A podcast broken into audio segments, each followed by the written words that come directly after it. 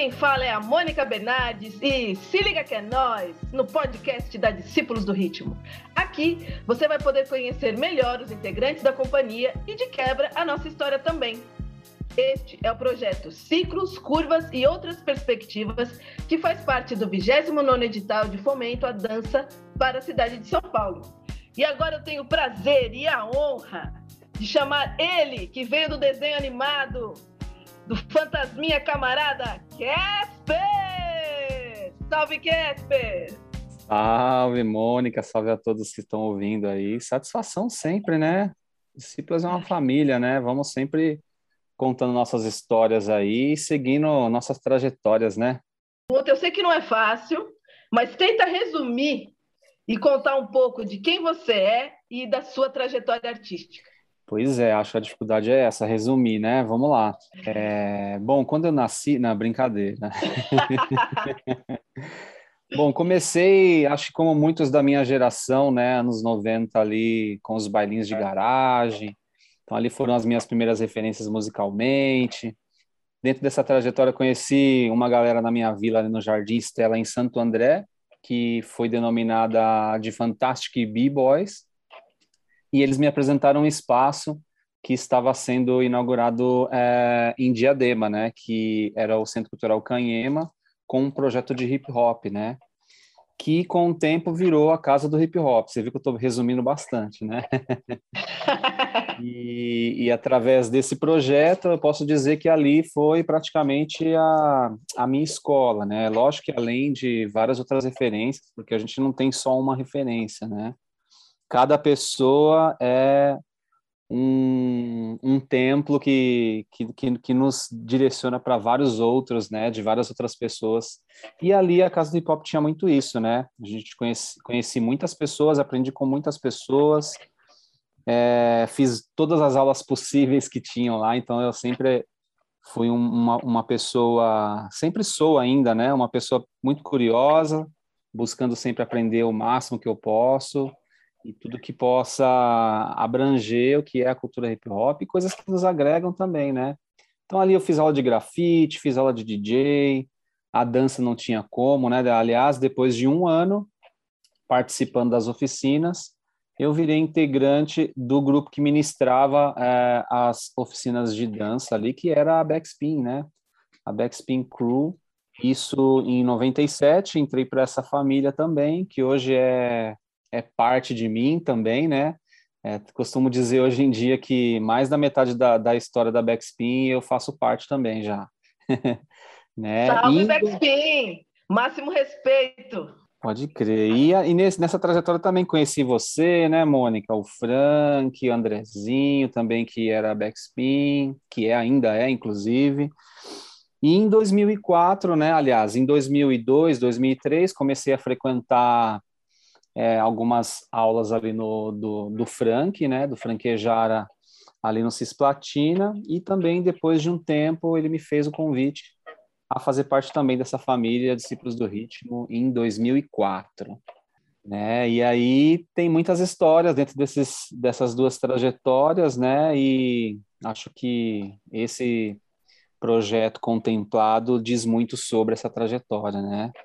A gente está aqui falando sobre os nossos espetáculos, as, as, as, ações e histórias que cada um compõe dentro dessa companhia também, né? Porque é, a companhia não é uma pessoa, né? São várias histórias, né?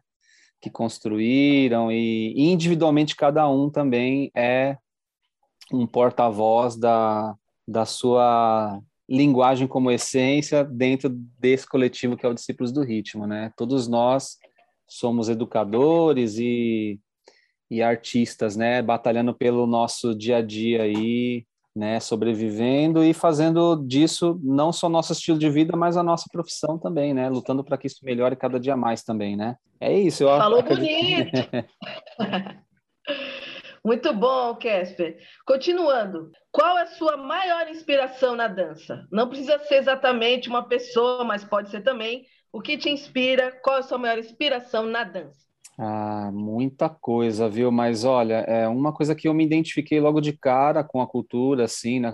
Com a cultura hip hop. Não digo nem especificamente só com a dança, né? me senti muito acolhido, né? Então eu acho que isso me fez me sentir bem para buscar as coisas que o hip hop oferece como ferramenta para continuar melhorando isso, né? E automaticamente levar isso para para as minhas artes, né? Para a forma como eu, eu conduzo o que eu gosto. E você disse para talvez não ser uma pessoa, mas não tem como não falar também, né? Porque eu hoje eu, eu costumo dizer também que eu tenho o privilégio de, de estar ao lado das pessoas que eu sempre fui, é, que, que sempre me inspiraram, né?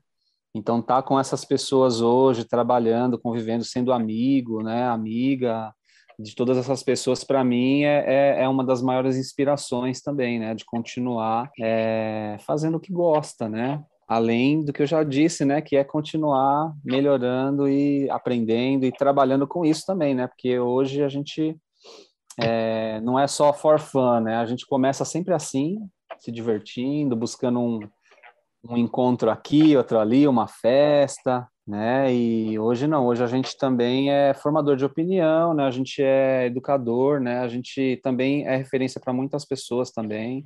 Então acho que hoje a responsabilidade também dobra, né? Enquanto a isso. E é isso, né? A gente também é um eterno aprendiz, né? Mas levando a nossa bagagem junto, né? A nossa bagagem é isso. Tipo, ah, você vai dançar um espetáculo de cinco minutos? Não, são vinte e tantos anos mais cinco minutos. Exatamente. Já, já, já leva uma história junto, né? Boa, Kesper. Continuando. Qual espetáculo, no seu caso, quais espetáculos que você faz parte e como é para você dançar nesses espetáculos? Uau, cada espetáculo é uma história, né? Eu, eu, eu posso começar dizendo pelo primeiro que me que assim, para mim foi um baque, né, praticamente, e eu não fazia parte dos discípulos do ritmo nessa época, apesar de sempre acompanhar desde o início, né? É, que foi o Talimpo, né? A estreia do Talimpo no Centro Cultural São Paulo, aquilo foi um choque. um choque de mente, né, como a gente fala, de inspiração, de de projetar o futuro. Não, ali eu já já almejei, falando, eu quero ser do discípulos do ritmo um dia. Aqui, ó, é. vou te falar que várias entrevistas é citado esse dia histórico aí do Centro Cultural São Paulo, a estreia do Tá Limpo. Graças a uhum. Deus eu estava lá também.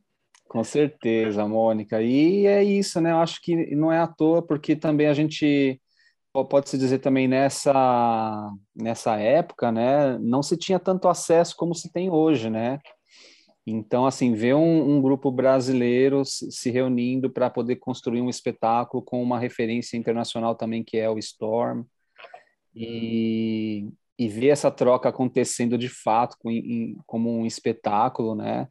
Isso foi mágico demais, né? Inspirador e, poxa, é, foi um prazer ter estar nesse dia e é sempre um prazer hoje fazer parte do Talimpo também, né?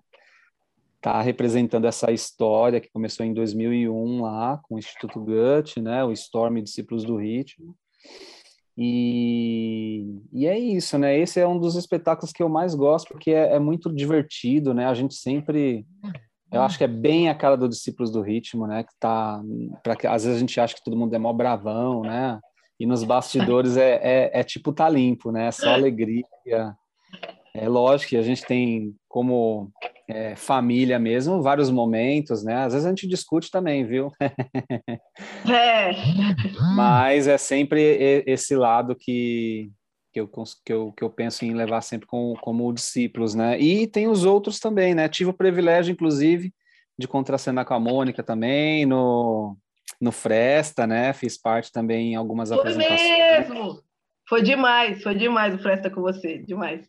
Poxa, foi demais exatamente por isso que eu tô falando do Talim, pela história que o Fresta tem, né? Você fala, nossa, eu tô fazendo Fresta, né? E é, isso, né? Não é a questão só de estar tá fazendo o espetáculo ou as coreografias em si, é você estar tá ali dentro entendendo a história, né? Saber, nossa, esse espetáculo eu tô aqui agora, tô fazendo, né?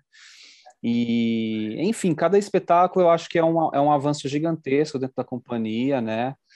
É, Urbanoids também, que é um espetáculo que, que é um dos que eu mais gosto também. É, tipo assim, todos são os que eu mais gosto, né? que bom!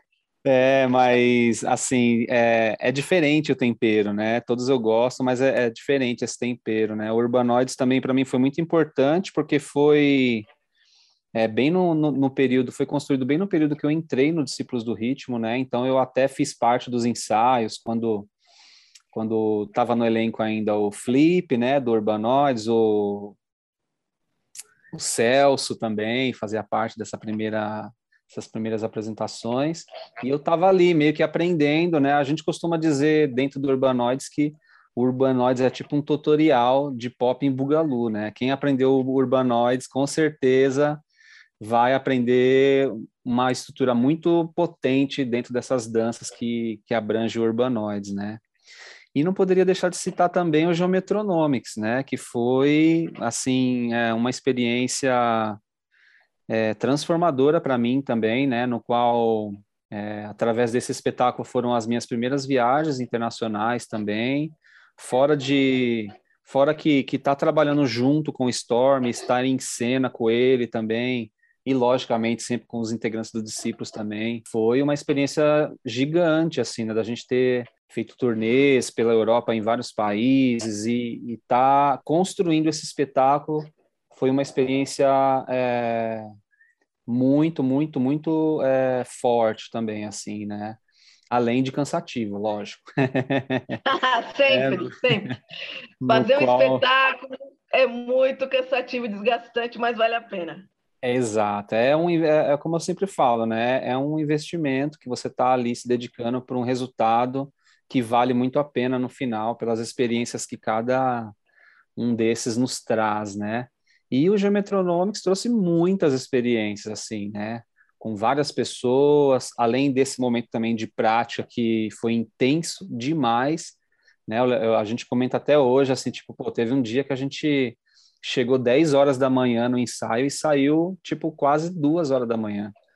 Né, o dia inteiro praticamente praticando. A gente concluiu um espetáculo de uma hora em um mês, né? Então foi muito intenso e foi muito também gratificante ver o resultado.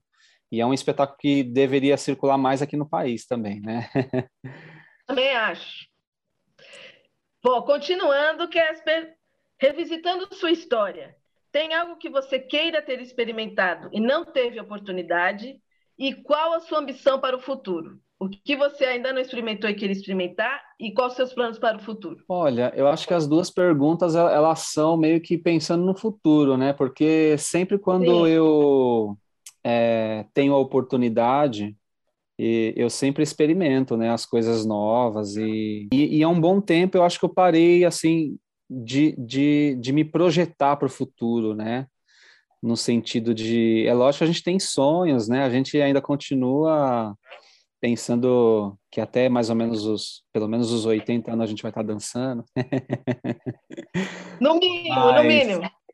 Mas cada momento é diferente, né? Então eu, eu aprendi com tudo isso, com todo esse tempo também de trajetória que eu tenho, né? Esse ano eu, acho, eu completo também 27 anos que eu danço. Eu acho que a, a, o principal é viver o presente mesmo, o máximo que puder.